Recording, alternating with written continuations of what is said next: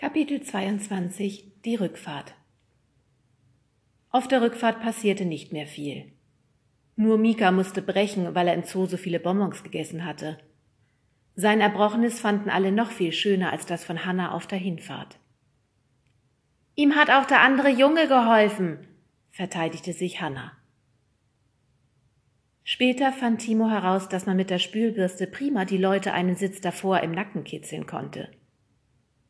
Noch später tauschte Pekka sein Küchenschiffchen gegen Mikas Plätzchenausstecher und Hanna machte mir mit ihrer neuen Haarbürste eine Frisur mit lauter kleinen Spaghettistücken.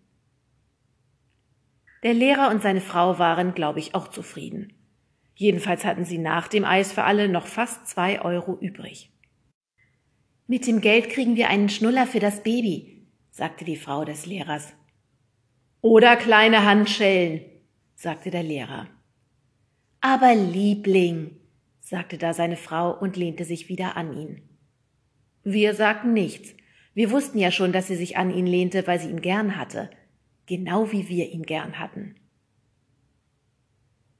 Als wir auf unserem Schulhof angekommen waren, bedankte sich der kleine dicke Fahrer bei uns. Er sagte, er habe mehr Spaß gehabt als je zuvor auf einer Klassenfahrt. Ich beneide Sie um Ihren lustigen Beruf, sagte er zu unserem Lehrer. Wollten Sie eventuell auch schon mal Fakir werden? fragte ihn da der Lehrer. Das würde Ihnen bestimmt auch zusagen. Nagelbretter, glühende Kohlen und solche Sachen. Sie wissen schon. Liebling, sagte die Frau des Lehrers und schob ihn aus dem Bus. Der Lehrer freute sich sehr, als er seine Reisetasche an genau der Stelle wiederfand, an der er sie abgestellt hatte.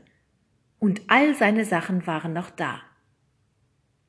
Jetzt will ich auch keinen Honig mehr, sagte Pekka.